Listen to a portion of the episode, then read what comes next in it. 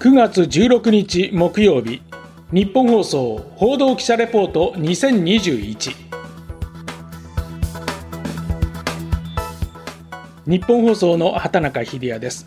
日本放送報道記者レポート2021このプログラムは日本放送の報道記者が政治、経済、事件、災害からこだわりのテーマまで日々取材し足で稼いだ現場の生きた情報をお伝えしていきます。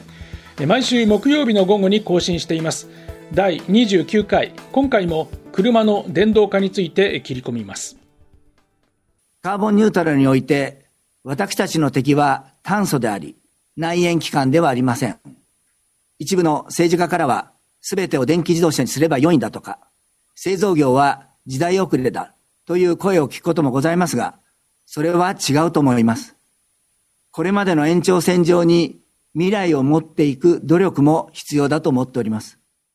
改めまして日本放送の畑中秀也です。お聞きいただきましたのは今月の9日オンラインで行われたトヨタ自動車社長で日本自動車工業会の豊田昭夫会長の記者会見の模様です。まあ、ここで言う一部の政治家というのは誰を指すのかはわかりませんが、来たる自民党総裁選挙に向けた発言である、そんな見方も出ています。さて、これまでこのレポートでも車の電動化についてはお伝えしてきましたが、実は車の電動化というのは解釈が曖昧なんですね。EV、電気自動車でなければ電動車にあらず、まあ、そんな考え方もあれば、電気の仕掛けがあれば電動車という解釈もあります。EU ヨーロッパ連合は2035年までにガソリン車、ディーゼル車の新車販売を禁止すると打ち出しました。これはまさに全車の動き。ヨーロッパを中心に今はカーボンニュートラル温室効果ガスゼロに向けて EV 化への動きが加速している状況です。例えばドイツではメルセデス・ベンツが2030年にも全ての新型車を EV に、BMW は2030年に新型車の半分を EV に、フォルクスワーゲンが2030年にヨーロッパ市場の新型車の60%を EV にという目標を掲げています。こうした流れはエンジンとバッテリーを併用し、コンセントによる充電機能を持たないハイブリッド車を排除しているようにも見えます。日本はこのハイブリッド車に強みを持つため、日本潰しとか欧米によるルールチェンジという指摘もあります。そうしたこともありまして、ハイブリッド車、俗に HV と呼ばれますが、最近は電動車両の一つであることをアピールするため、HEV と電気を示す E を加えるメーカーも出てきました。ちなみに日本の自動車メーカーはトヨタ自動車が2030年にハイブリッド車を含む電動車の販売を800万台、そのうち200万台を EV と FCV、燃料電池自動車とする。ホンダは2040年に世界市場のすべての新型車を EV もしくは FCV とする目標です。ドイツのメーカーと比べますとやや温度差が感じられます。EV 化の流れの中で別のアプローチも出てくるわけです。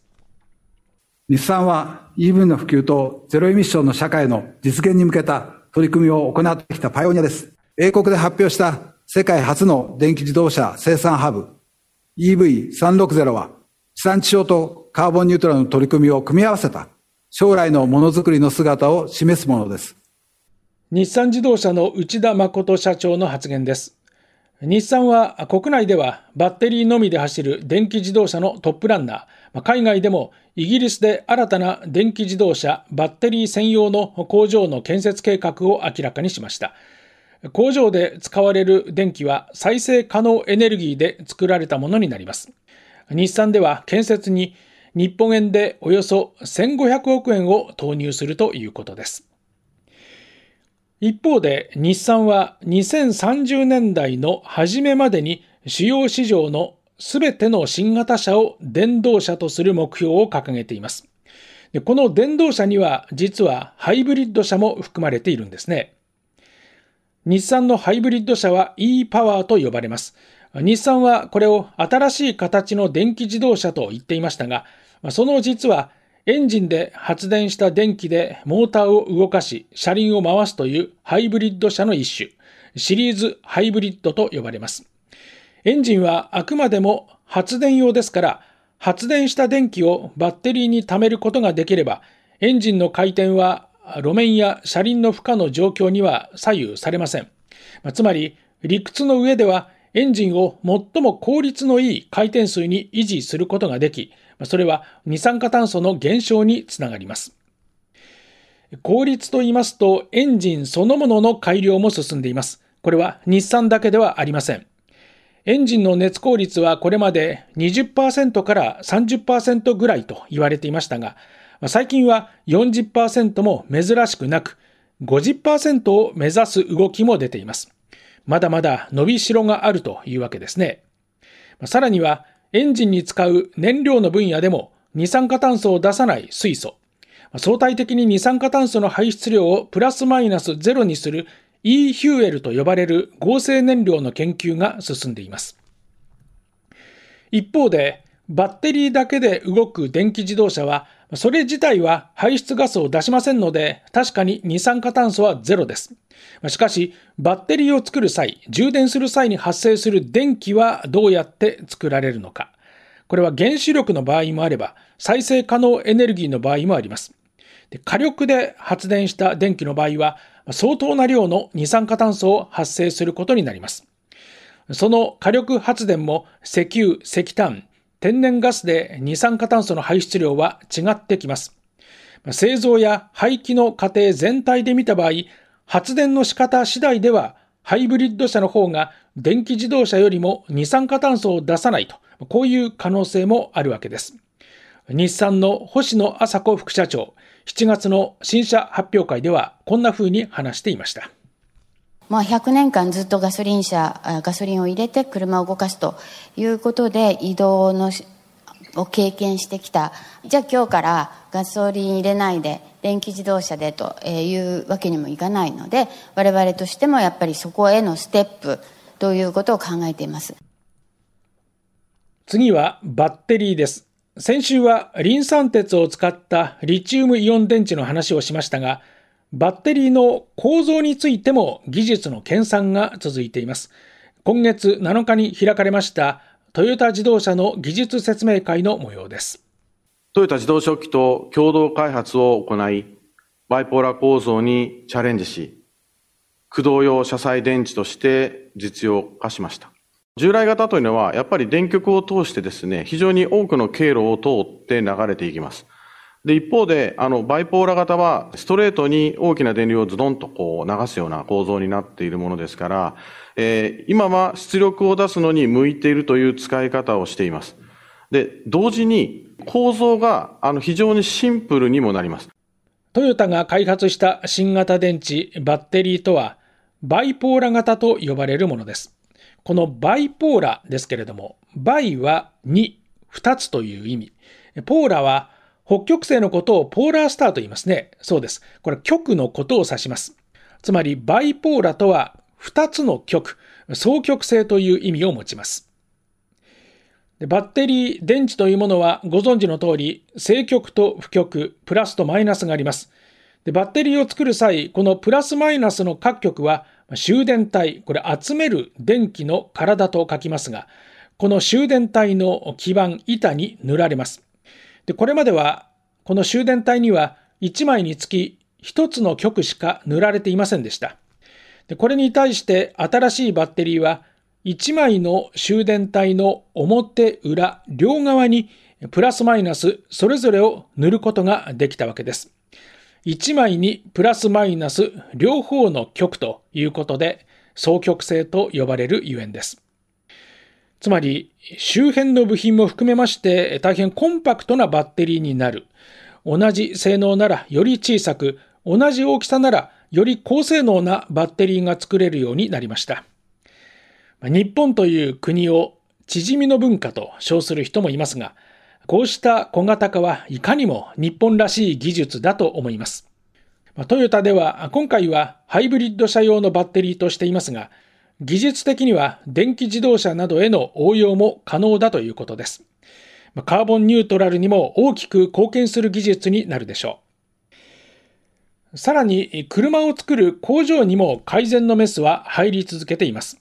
先ほどは日産の工場についてお伝えしましたが、工場の中身に細かい工夫を施しているところもあります。カーボンニュートラルは、ものづくりを根本から見直す機会を与えてくれています。静電気と回転というアイデアを組み合わせて、最小の塗料で最大の塗布効率を狙ったものです。設備は小さく、電力も大きく減らすことができましたコツコツ積み上げていく、まあ、そういう素地がこの日本という国には私はあると思っています6月に行われましたトヨタ自動車の技術説明会での一コマです。最近トヨタはこの種の説明会を頻繁に開いていますけれどもこの説明会では車のボディの色を塗る塗装について静電気と回転という現象を活用して塗料を少なくしたり、プレス成形と塗装を金型の中で行うことによって、塗装の工程そのものをなくす技術の開発を進めていることが明らかにされました。車を作る一つ一つの工程も見直し、効率化することによって電力を減らす。これまたカーボンニュートラルにつながっていくわけです。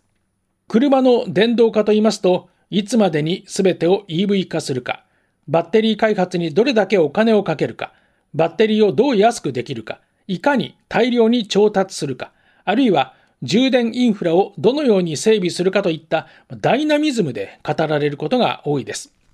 先ほどお伝えしたトヨタの技術説明会でも、電動化車両に搭載する新たな電池の開発に向けて、2030年までに1兆5000億円を投資する方針が明らかにされました。